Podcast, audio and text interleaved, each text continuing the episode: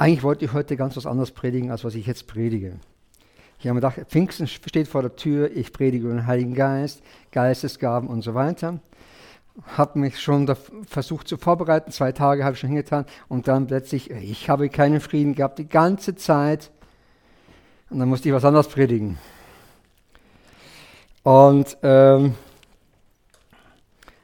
wenn, wenn der Herr sagt, nicht so, mach anders, ich habe was anderes vor, dann ist es so. Und es geht heute um das Thema, wer bin ich in ihm? Was heißt das, in ihm sein? In ihm verbunden sein? Es gibt ein geistliches Gesetz, das bisher nur wenige von uns erkannt hatten oder erkannt haben. Unsere Bekenntnisse, unsere Aussprache, das, was wir mit unserem Mund bekennen, beherrschen uns. Das, was ich sage, bestimmt mein Leben. Das, was ich aussage, beherrscht mein Leben. Wenn wir das Wort Bekenntnis gebrauchen, denken die Leute automatisch eigentlich auch an Sündenbekenntnis.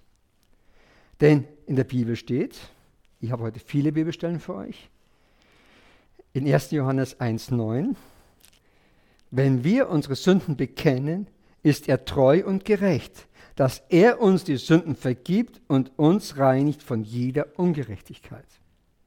Ja? Aber das ist nur eine Art von Bekenntnis. Ich meine, ich habe diesen Vers auch schon in unserer Predigtserie Aha einige Male zitiert, dass man einander die Sünden bekennen soll. Es ist jetzt nichts Verkehrtes. Ich habe auch damals schon gesagt gehabt, dass auch hier uns eigentlich die katholische Kirche ein Vorbild sein kann. Weil im Wort Gottes steht ja, dass wir uns einander die Sünden bekennen sollen. Es heißt jetzt nicht da, dass ich unbedingt zum Priester gehen muss, aber ich muss meine Sünden bekennen und zu sagen, ich habe hier etwas begangen, was nicht richtig war. Um einfach auch da, wenn es im Geheimen bleibt, dem Satan nicht ein Werkzeug in die Hand gebe, das er gegen uns missbrauchen kann. Wenn ich jemand kundgetan hat, der vielleicht auch im Gebet mit mir steht, habe ich die Möglichkeit, da aus dieser Sünden, Sündenbekenntnis herauszukommen, weil ich jemanden habe, der mich unterstützt.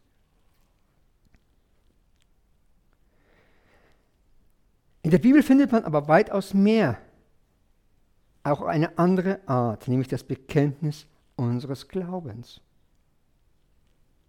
Römer 10, die Verse 9 bis 10 heißt es, dass wenn du mit deinem Mund Jesus als Herrn bekennen und in deinem Herzen glauben wirst, dass Gott ihn aus den Toten auferweckt hat, du gerettet werden wirst. Denn mit dem Herzen wird geglaubt zur Gerechtigkeit und mit dem Mund wird bekannt zum Heil. Diese Schriftstellen bezieht sich nicht auf das Sündenbekenntnis. Hier wird Jesus bekannt. Hier wird Jesus proklamiert. Ein Mensch glaubt in seinem Herzen. Ich glaube in meinem Herzen. Und das, was in meinem Herzen ist und durch meinen Mund bekenne ich, dass er mein Herr ist. Ihr kennt ja den Spruch, mit was das Herz gefüllt ist, dessen geht der Mund über. Wenn, ich nehme nur mal ein Beispiel, ein Fußballfan. Wir haben gestern, die Woche sind viele Fußballspiele schon gewesen. Und die Fans, die reden nur über, wenn sie gesiegt haben. Denen ist es voll, ja, Pokalsieger, ja, und so weiter. Die Fußballer sind dabei und die, die sind mit Leidenschaft für ihren Verein und du kannst nichts anderes tun. Oft teilweise vermisse ich diese Leidenschaft von uns Christen in diesem Punkt, dass wir bekennen, wir sind ein Kind Gottes. Ja?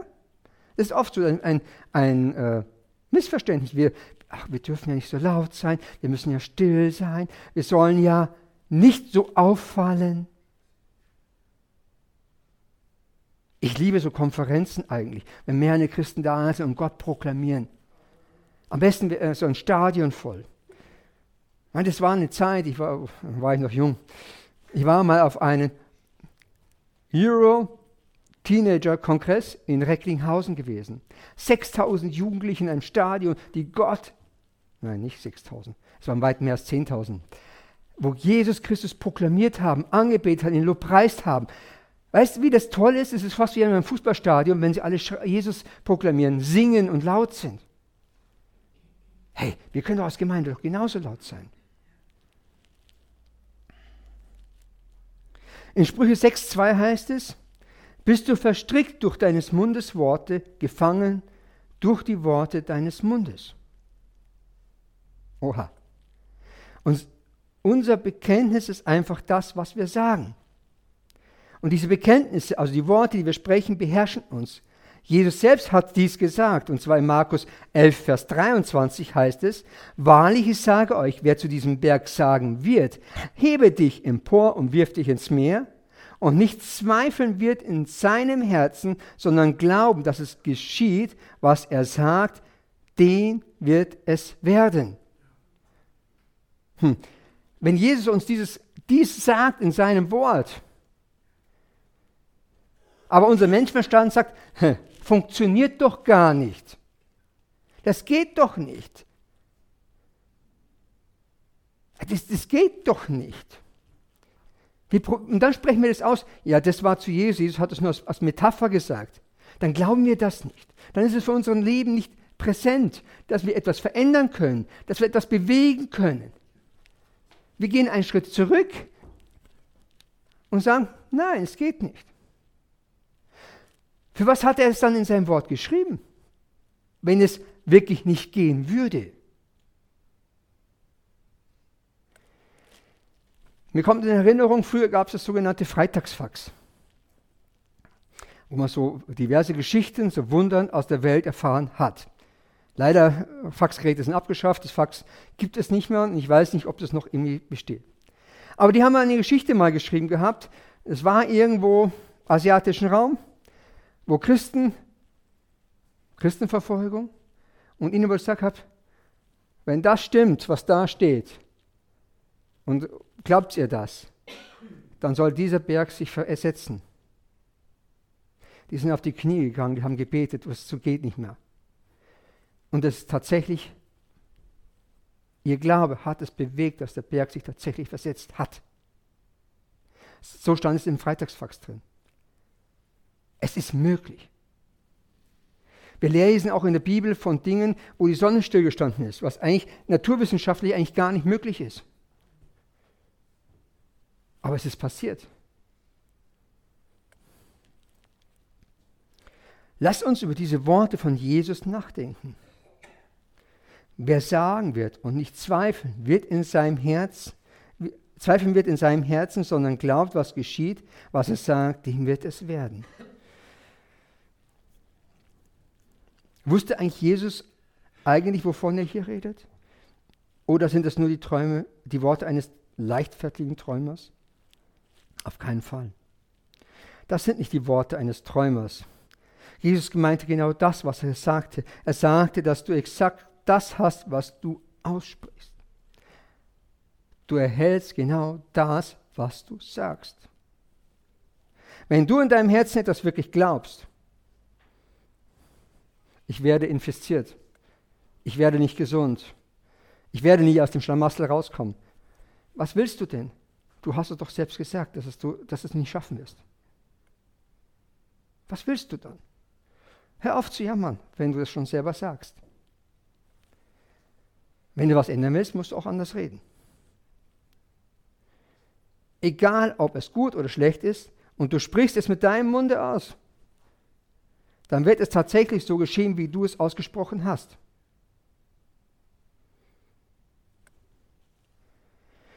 Das hat Jesus uns so gesagt.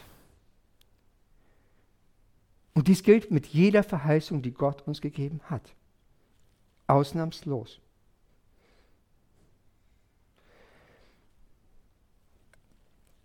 Es ist bemerkenswert, wie, wie auch zwei weitere Bibelstellen dasselbe ausdrücken. Römer 10, 10 heißt es ja in dem Satz, mit dem Mund wird bekannt zum. Ja? Markus 11, 23, so wird ihm geschehen, was er sagt. Oder ähm, Markus 11, 23 habe ich vorher gehabt, okay, macht nichts. Ähm, Hebräer 4, 14. Da wir nun einen großen Hohenpriester haben, der durch die Himmel gegangen ist, Jesus, den Sohn Gottes, so lasst uns das Bekenntnis festhalten. Wir wollen an dem Bekenntnis von Jesus Christus festhalten. Um welches Bekenntnis geht es hier? Was genau sollen wir denn festhalten? Natürlich ist es das Bekenntnis unseres Glaubens an den Herrn Jesus Christus. Die Mehrheit der Christen ist kraftlos, obwohl sie ihren Glauben ernst nehmen.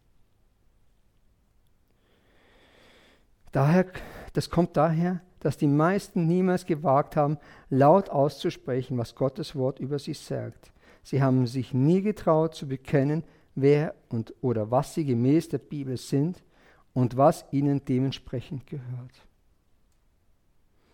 Vor zwei Wochen habe ich euch einen Zettel ausgeteilt. Kannst du noch erinnern? Liest ihr euch den ab und zu mal, oder ich weiß nicht, wer es macht, ich will es nicht abfragen. Aber ich möchte euch noch mal erinnern, hey, liest euch doch diesen Teil vor, immer wieder euch laut vor. Nicht im Kopf, lest es euch laut vor. Es ist ein Bekenntnis. Ich bin langmütig. Ich bin geduldig und so weiter. Was du aussprichst, wird in deinem Leben, in deinem Kopf sich verändern. Tatsache ist, dass viele, viele Liebe ein falsches Bekenntnis, also Tatsache ist, dass viele ein falsches Bekenntnis pflegen, anstatt das Richtige festzuhalten. Ein falsches Bekenntnis ist ein Bekenntnis eben auch der Niederlage, des Versagens und der Überlegenheit Satans. Menschen, die ein solches Bekenntnis abgeben und darüber reden, ständig davon reden, welche Schwierigkeiten sie mit Satan haben, was für einen Kampf sie gerade ausfechten, durch was sie alles gehen müssen, wie der Teufel sie vom Erfolg abhält, wie er sie krank macht und in Gebundenheit bringt. Und solange sie dies tun, wird ihnen, wie Jesus sagt, genau das zuteil werden. Und wenn wir das, wenn wir das wirklich tun, dann geben wir auch nie Jesus die Möglichkeit, uns aus dieser Situation herauszuholen.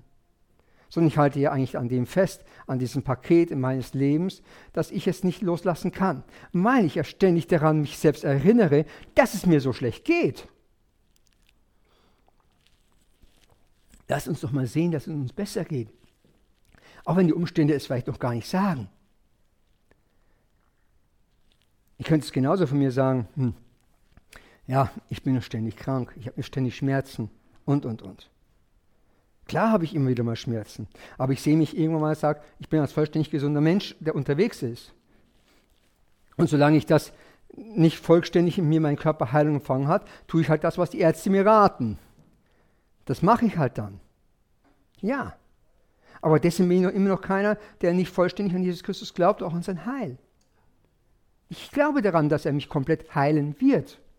Auch wenn ich jetzt vielleicht diverse Mängel habe in meinem Leib. Ich brauche eine Lesebrille. Das nervt mich tierisch. Ich, ich will doch keine Lesebrille haben. Sie nervt mich mittlerweile, weil ich immer weniger sehe.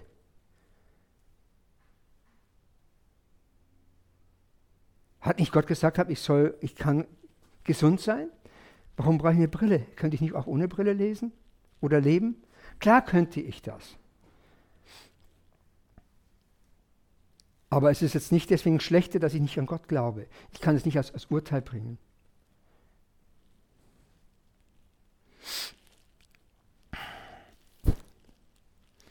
Ich bin sicher, wenn die Leute wüssten, was sie mit einem solches Bekenntnis tun, würden sie sofort eigentlich auch damit aufhören, wenn sie negative Dinge sagen.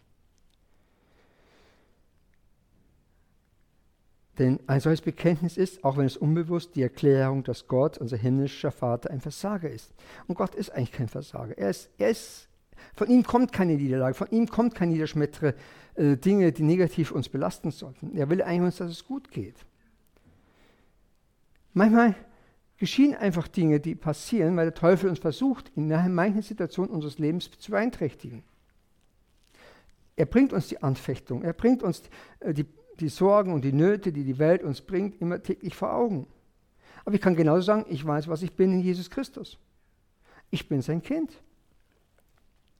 Es ist nicht Gottes Plan, dass die Gemeinde besiegt sein soll. Er sagte vielmehr, dass die Pforten der Hölle der Gemeinde nicht überwältigen werden. Matthäus 16, 18. Aber auch ich sage dir, du bist Petrus und auf diesen Felsen werde ich meine Gemeinde bauen und des Hades Pforten werden sie nicht überwältigen. Hm. Also, warum soll er dann in deinem Leben die Hölle dich überwältigen? Warum? Eigentlich gar nicht. Das Bezeugen ist ein Teil des Glaubenslebens.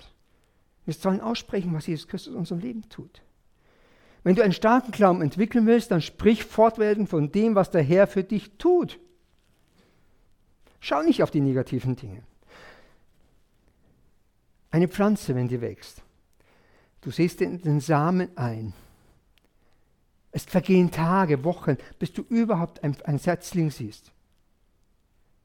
Aber du kannst immer noch sagen, hier wird mal ein Baum entstehen oder hier, äh, pflanzt, äh, oder hier wächst eine Tomatenpflanze auf. Ich sehe noch keine, dann ist vielleicht die Pflanze da, aber du siehst noch nicht die Frucht davon. Aber du weißt, dass sie kommt und du kannst es so proklamieren. Ich werde eines Tages von hier Tomaten ernten. Und so ist es genauso mit unserem Glaubensleben. Ich muss davon sprechen, dass mein Glauben wachsen kann.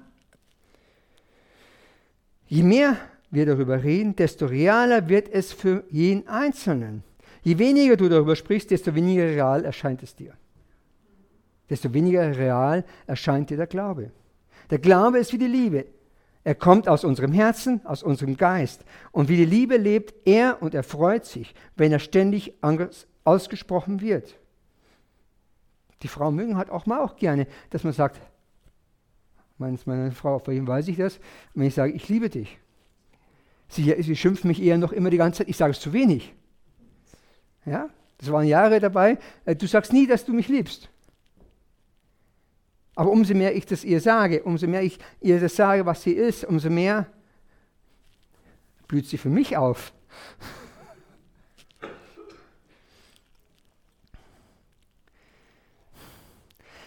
Und umso reeller wird auch diese Beziehung, diese Liebesbeziehung zu deinem Partner.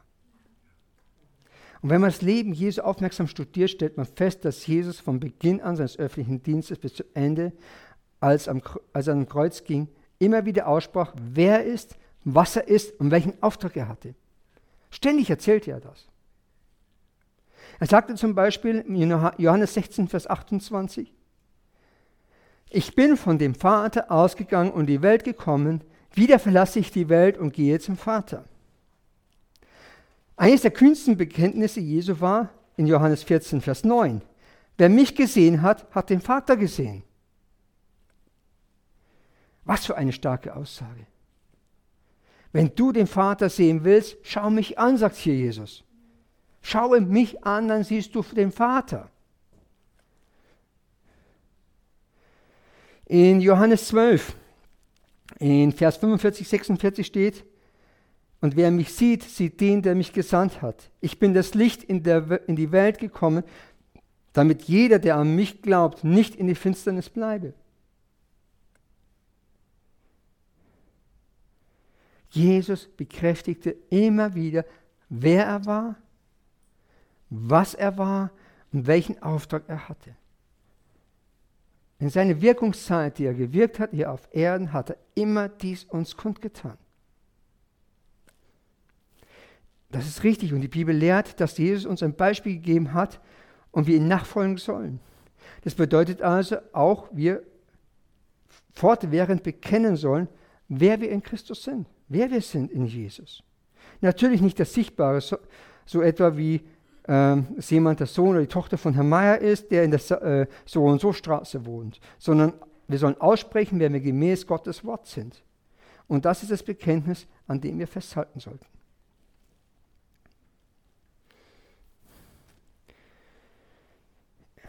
In 1. Johannes 3 steht, die ersten beiden Verse, seht, welche eine Liebe unser Vater gegeben hat, dass wir Kinder Gottes heißen sollen. Geliebte, jetzt sind wir Kinder Gottes. Wir sind Kinder Gottes, das können wir proklamieren. Ich bin ein Sohn Gottes. Du bist eine Tochter Gottes. Wir sind Kinder Gottes. Römer 8, 14 und 16, 17. Denn so viele durch den Geist Gottes geleitet werden, die sind Söhne Gottes. Der Geist selbst bezeugt zusammen mit unserem Geist, dass wir Kinder Gottes sind. Wenn aber Kinder, so auch Erben, Erben Gottes und Miterben Christi. Wir haben viele Verheißungen, wer wir sind. Wir dürfen mit dem Reich Gottes erben. Wir dürfen da hineingehen. Wir dürfen da hineingehen. Wir sind Kinder Gottes. Wir sind Söhne, Töchter Gottes. Wir sind die Erben. Wir sind Miterben in Christi.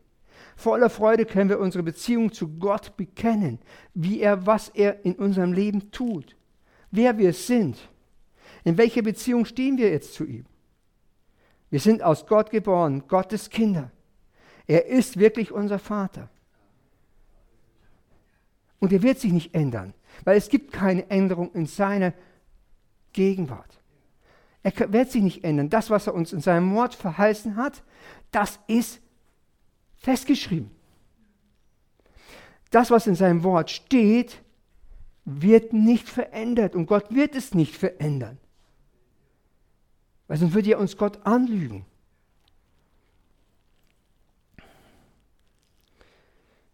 Jeder Christ sollte zuerst einmal das, also wenn man mal das Bibel lesen will, sollte man auch das Neue Testament lesen. Die Christ, und im Neuen Testament, wenn du darauf mal, ich muss bisschen anders nochmal zurückgehen,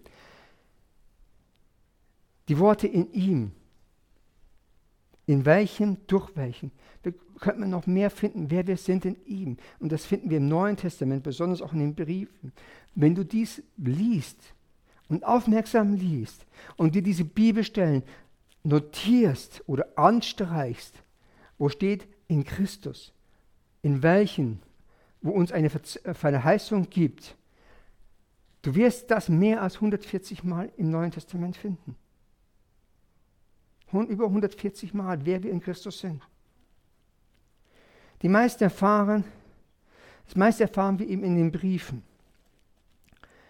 Es gibt natürlich schon ein paar Aussagen in dem Wort, wo, heißt in, äh, wo ein Gruß geschrieben ist, in Christus Jesus, grüße ich dich. Hat zwar keine Aussage, ja, aber der Ausdruck gibt es auch. Aber es heißt genauso auch, dass wir gegrüßt sind in Christus, was nichts anderes ist. Andererseits findet man eine Reihe Bibelstellen darüber, wer und was wir in Christus sind, beziehungsweise was wir in ihm haben, ohne dass dabei eine der aufgezählten Formulierungen eben verwendet wird. Glaubensbekenntnisse schaffen Realität, denn in Gottes Augen bist und hast du bereits alles, was Gottes Wort über dich in Christus aussagt. Das hat er für uns getan. Alles, was uns in der Bibel zugesagt wird, steht uns rechtmäßig zu. Wenn wir Kinder Gottes sind, dann steht uns das auch wirklich rechtmäßig zu. Und was noch wichtig ist, und das ist ein Punkt, wo man vielleicht auch ein bisschen so das Gefühl hat, die Bibel ist auch ein rechtskräftiges, rechtskräftiges Dokument. Hm. Jetzt habe ich natürlich eine Bezeichnung genommen wie gehen wir oft teilweise mit der Bibel um? Nicht wie ein Dokument, sondern irgendwie als ein Haushaltsgegenstand mittlerweile. Ich weiß mal, als wir mal in unserer Bibel Bibelschulzeit, wo wir äh, im Trainingszentrum, Bibeltrainingszentrum unterrichtet worden sind, da ging es ums Weltmission. Und da wurde uns gesagt, dass die Muslimen eigentlich mit, dem, mit der Bibel respektvoller umgehen als teilweise die meisten Christen. Wir, wir, haben die Eigenschaft, dass wir ganz mal schnell, wenn wir irgendwo sitzen, äh, oder ich habe es oft in Gemeinden schon verfolgt, mal legt man ganz kurz mal die Bibel am Boden hin. Das wäre bei den Muslimen ein No-Go. Das wäre ein No-Go für sie. Man legt das nicht aufs, auf, auf den Boden hin.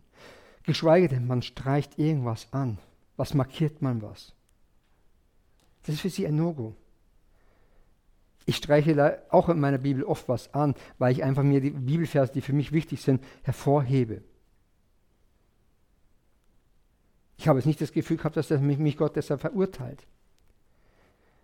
Aber die Bibel ist ein rechtskräftiges Dokument. Und dieses rechtskräftige Dokument bestätigt mir das, was ich in seinem Leben oder mit ihm erhalten werde oder erhalten habe.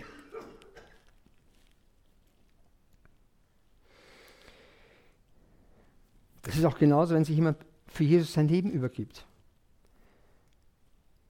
Oft haben wir das, ja, er, er ist jetzt gerettet worden. Sagen wir ganz schnell. Im, im, Im Grundsinn eigentlich sagen wir da hier was Verkehrtes. Weil die Errettung fand ja schon bei Jesu Auferstehung statt. Nur er hat sie jetzt in diesem Moment die Errettung angenommen. Er wurde nicht in diesem Moment errettet, weil Jesus hatte ihn schon errettet. Nur, er ist noch nicht in das Rettungsboot eingestiegen. Das muss er halt dann tun solange du im Meer schwimmst, in, in Seenot bist und nicht in das Rettungsboot einsteigst. Klar bist du nicht errettet oder hast die rettende Ufer äh, erreicht. Aber die Errettung ist da. Für jeden einzelnen Menschen. Für jeden einzelnen Menschen. Egal welche Zugehörigkeit er auch herkommt.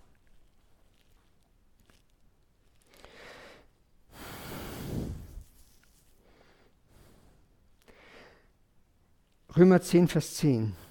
Denn mit dem Herzen wird geglaubt zur Gerechtigkeit und mit dem Mund wird bekannt zum Heil.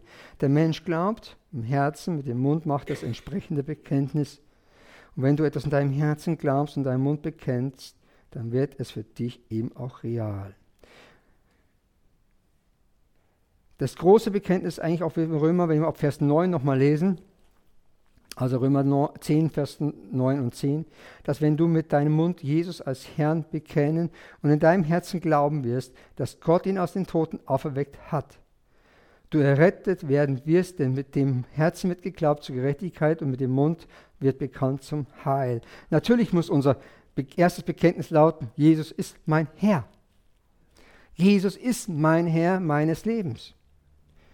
Die neue Geburt, also ein Kind Gottes zu werden, ist der Schlüssel zu allen Verheißungen und Segnungen, die Gott uns zuteil werden lassen möchte. Unser Bekenntnis bewirkt einen Herrschaftswechsel in unserem Leben.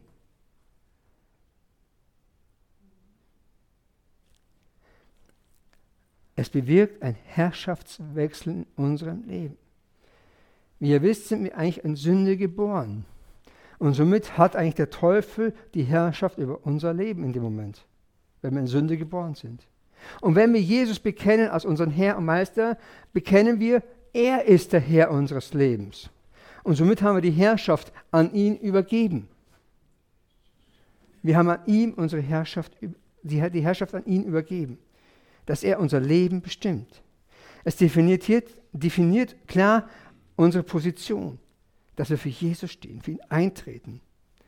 Dass Jesus Christus unser Herr ist, stellt uns unter seine Fürsorge und auch unter seinem Schutz. Er ist unser Hirte, nachdem wir ihn als Herrn bekannt haben. Da kommt jetzt auch vielleicht das 23. Psalm sehr gut für uns in, in Anspruch, wo er sagt, ich bin der gute Hirte. Johannes 10, 14. Habe ich das? Passt. Also man könnte auch Folgendes täglich morgens bekennen.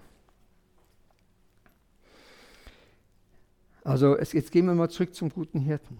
Man könnte zum Beispiel jeden Morgen für sich selbst bekennen, wo man sagen kann, der Herr ist mein Hirte, mir wird nichts mangeln, er wird mir, er wird, es wird mir nicht an Fähigkeit mangeln, es wird mir nicht an Stärke fehlen. Ich werde keinen Geldmangel haben. Mir wird überhaupt nichts fehlen, denn der Herr ist mein Hirte. Das, was ich brauche für unser Leben, was unser Leben beeinflusst, das kann ich alles vom Herrn bekommen. Mir wird nichts fehlen. Und wenn du vielleicht in einer Situation bist, du weißt nicht mehr, was du zum Essen kaufen willst, garantiert, wenn du im Gott bist, er wird sich darum kümmern, dass du genug Geld hast, dass du dein Brot kaufen kannst. Er wird zwar nicht so viel, vielleicht in dem Moment äh, so viel geben, dass du vielleicht dir ein Sechs-Gänge-Menü irgendwo bestellen kannst, aber er gibt dir so viel, dass du satt wirst.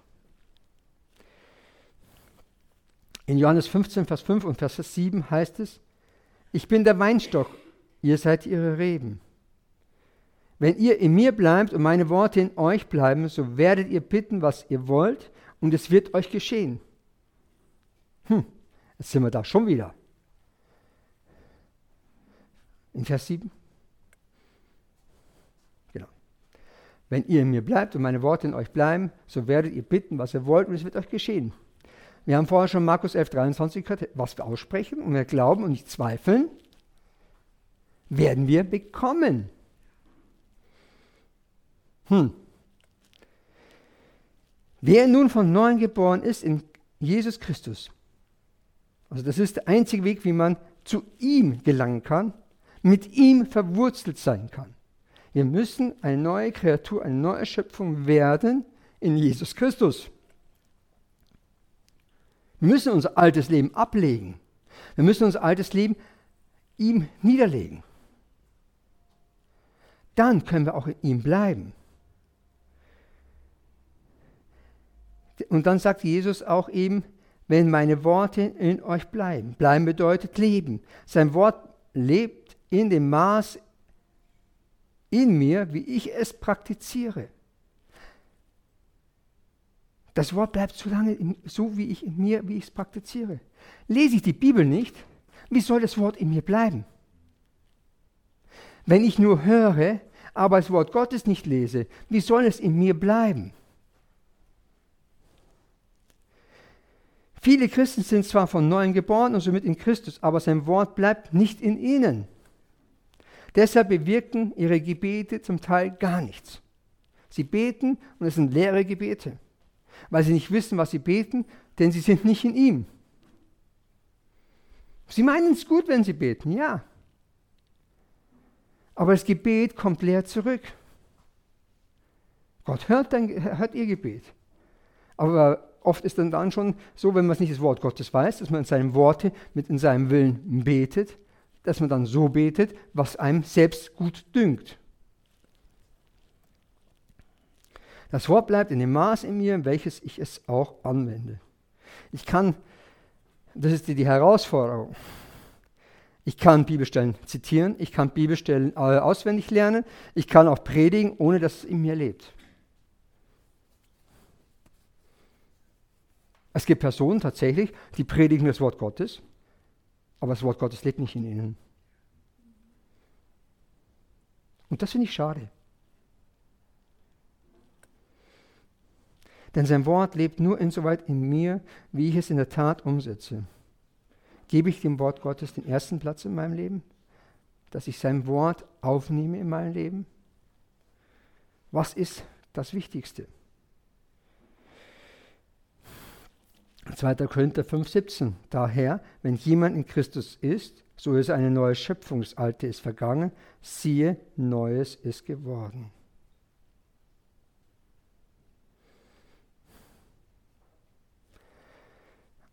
Ein Christ wird nicht einfach ausgebessert oder restauriert. Nein, er wird komplett erneuert.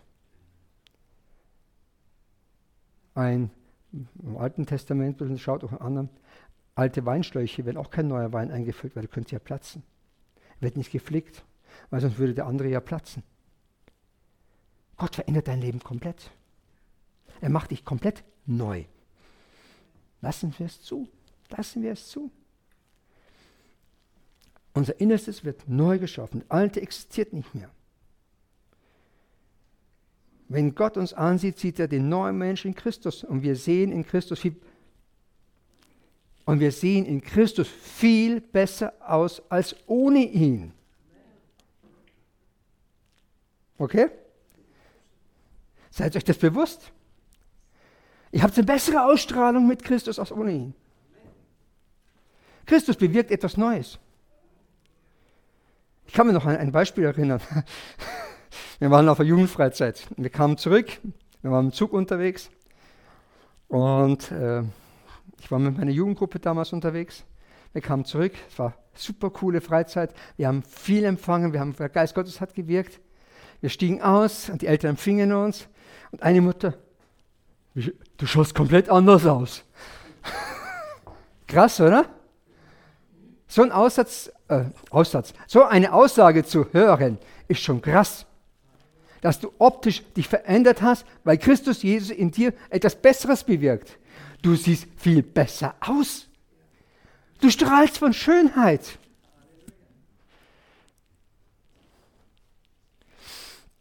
Wir können uns gegenseitig nicht in Christus sehen, wenn wir, wenn wir betrachten den einander von natürlichen Standpunkten aus. Wir sehen uns natürlich. Aber wenn Christus uns durch uns scheint und hinauswirkt, dann kann man auch als Christ etwas erkennen. Epheser 2,10, denn wir sind sein Gebilde in Christus Jesus geschaffen.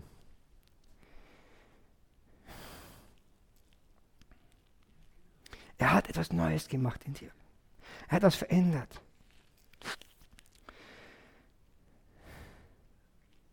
Halleluja. Er bewirkt etwas in uns, in dir, in mir, in jedem Einzelnen. Und wenn du, von, wenn du in ihm bleibst, in ihm bist, er wird etwas verändern. Auch das, was wir aussprechen in unserem Bekenntnis, es wird etwas ändern in unserem Leben, in unserem Umfeld. Wenn ich mich mit dem Geschwätz von negativen Reden mich beteilige, werde ich auch das weitergeben und das wird mich beeinflussen. Ich werde negativ. Bin ich glücklich und habe das Positive in mir, so bin ich positiv und rede von den guten Dingen.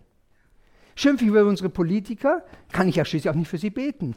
Bete ich für sie, kann ich positiv über meine Regierung reden. Auch wenn sie vielleicht nicht in meinem Sinne vielleicht manchmal handeln. Es spielt in dem Moment auch keine Rolle, richtig. Aber lasst uns beten. Das hat auch uns letzten Markus Habicht gesagt, ne? Hey, für die Regierung beten. Dass wir das tun sollen. Es steht auch in seinem Wort. Ich glaube, ich müsste mal, mal die Rundmail rundschicken mit den, mit den Gebetsanliegen, die ich mal in den Gebetsamt verteilt habe. Wo auch heißt, wo wir auch reingeschrieben habe, dass wir für unsere Regierung beten sollen und auch mit dem Bibelvers dazu geschrieben habe, wo es ganz klar das Wort Gottes uns sagt, dass wir für unsere Obrigkeit beten sollen. aber nicht beten soll, dass er sie absetzt, sondern dass die das tun, was er von ihnen will. Na, okay? Halleluja. Die Zeit rennt. Es gibt noch so viele zu Dinge zu sagen, was wir in ihm sind oder was wir in ihm sein sollen. Und ich möchte trotzdem noch etwas, eine Geschichte euch erzählen von einem Missionar. Und zwar, vielleicht hat jemand schon die Geschichte einmal gehört. Ähm, und zwar, es war Dr. John Lake. Äh, er war Missionar in Afrika. Und in dem Gebiet, in dem er arbeitete, brach die tödliche Beulenpest aus. Und hunderte von Menschen starben. Er versorgte die Kranken und begrub die Toten und dann schließlich schickte die britische Regierung ein Schiff mit Versorgungsgütern und ein Ärzteteam. Die Ärzte ließen Lakes auf Schiff kommen und fragten ihn, was haben sie unternommen, um sich selbst zu schützen? Eine gute Frage mal, ne? Beulenpest, Anstecken führt zu Tode. Er begrub die Toten und die Ärzte fragen was haben sie jetzt gemacht? um sich selbst zu schützen. Er sagte, meine Herren, ich glaube daran, dass das Gesetz des Geistes des Lebens in Christus Jesus mich freigemacht hat vom Gesetz Sünde und des Todes. Solange ich in der Erkenntnis dieses Gesetzes des Lebens wandle, kann ich keinen Krankheitserreger bei mir festsetzen. Sein Bekenntnis. Hm die Ärzte. Meinen Sie nicht, es wäre besser, unsere vorbeugenden Maßnahmen anzuwenden? Darauf Lake, nein. Aber Doktor, ich denke, Sie würden vielleicht gerne ein Experiment machen. Wenn Sie zu einem der Toten hinübergehen und den Schaum nehmen, der nach Eintritt des Todes aus seinen Lungen fließt, und ihn unter das Mikro Mikroskop liegen, werden Sie Unmengen lebender Krankheitserreger erkennen. Denn diese können nach dem Tod des Menschen noch einige Zeit weiterleben. Nun füllen Sie meine Hand mit diesen Erregern und ich werde sie unter das Mikroskop legen. Die Krankheitserreger werden sofort sterben. Soweit Lake. So, die Ärzte waren einverstanden, sie machten dieses Experiment. Was denkt ihr, was jetzt geschehen ist? Es ist genauso eingetroffen, wie Lake es gesagt hatte. Auf seiner Hand sind alle Viren abgestorben gewesen. Wer sind wir in Christus Jesus? Wo ist unser Glaube in diesem Punkt? Manchmal müssen wir auch darin wachsen, dass unser Glaube darin wächst. Aber wir können nur wachsen, wenn wir in ihm bleiben, in seinem Wort bleiben, das Wort in uns ist und das Wort in uns wächst. Und wir zur Erkenntnis kommen, was sein Wort uns sagt. Oft teilweise ähm, ist es immer schwierig zu erkennen, was das Wort Gottes sagt, wenn ich mich nur auf bestimmten Bereich der Bibel beschränke. Wenn ich die Bibel nicht als Ganzes ansehe. Wenn ich die, die Bibel nicht als Ganzes lese, verpasse ich jede Menge Informationen, die für mich wichtig sind. Wir haben ein offizielles Dokument, die Bibel. Die ist auch unser Betriebshandbuch ist für unser Leben. Ich war gestern auf einer Hochzeit und der Pfarrer ähm, hat dann die Trauung vollzogen. Und das Brautpaar musste sich dann gegenseitig auch versprechen, dass sie ähm, die Kinder auch nach den Maßstäben des Christentums äh, erziehen werden und dass sie danach leben werden. Dann habe ich mir gedacht gehabt, so, warum gibt jetzt der Pfarrer leider ihnen kein Handbuch in die Hand?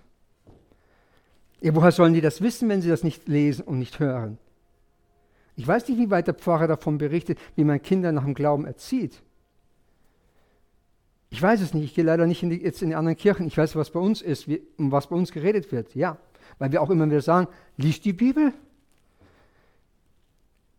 Und wenn, wenn bei uns eine Trauung stattfindet, was, was machen wir als Gemeinde? Wir geben oft eine Ehebibel aus. Wir, wir teilen das Handbuch mit aus. Wir sagen, hier, das ist ein Handbuch für deine Ehe. Halte dich daran. Das Problem ist bloß von den Menschen.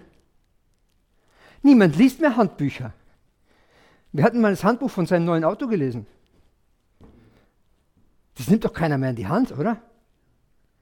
Oder vom Smartphone. Wer liest denn die Bedienungsanleitung durch?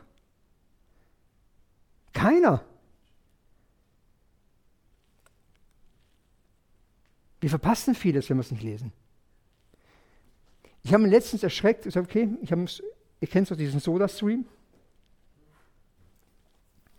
Ich habe gedacht, warum geht der Verschluss immer so schlecht auf? Keine Ahnung warum. Und dann habe ich mir hingesetzt und gesagt, okay, irgendwas muss doch Fehler finden. Es muss irgendeine Lösung im Internet geben. Und dann bin ich aufs Handbuch gestoßen.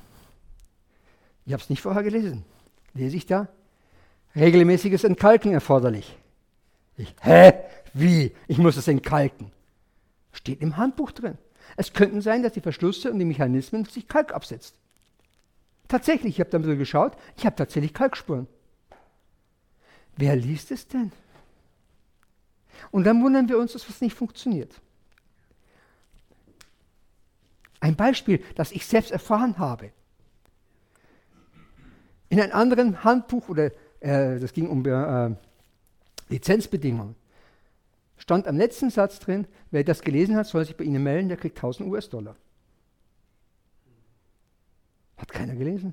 Ich glaube, es hat sich dann herausgestellt, hatte ein einziger sich gemeldet, hat sich das Geld abgeholt. Es ist wichtig, dass wir wissen, was unser Leben bedeutet, was unser Leben betrifft. Dass wir in ihm sein können, müssen wir sein Wort lesen. Und wie Markus es letzte Woche gesagt hat, wenn du es nicht jetzt gerade verstehst, lies weiter. Weil das nächste Mal, wenn du liest, könnte plötzlich sein, dass du eine Erleuchtung kriegst. Ah, so hat es Gott gemeint. Ging mir auch schon sehr oft so. In manchen Situationen lese ich plötzlich Bibelverse, die ich vorher schon x-mal gelesen habe. Und plötzlich sage ich, oh Herr, wieso? Ich stecke gerade in diesem Mist drinnen und jetzt zeigst du mir diesen Vers, dass ich das nicht tun darf. Danke dir.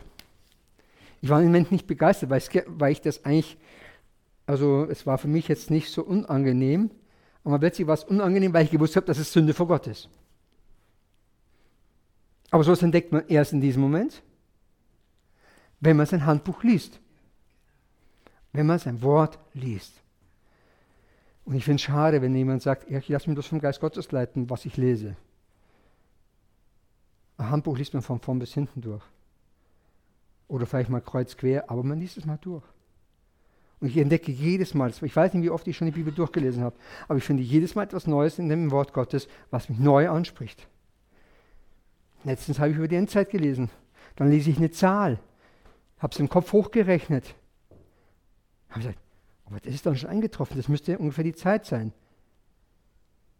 Und ich will es noch nachforschen, weil das mir was Neues aufgefallen ist.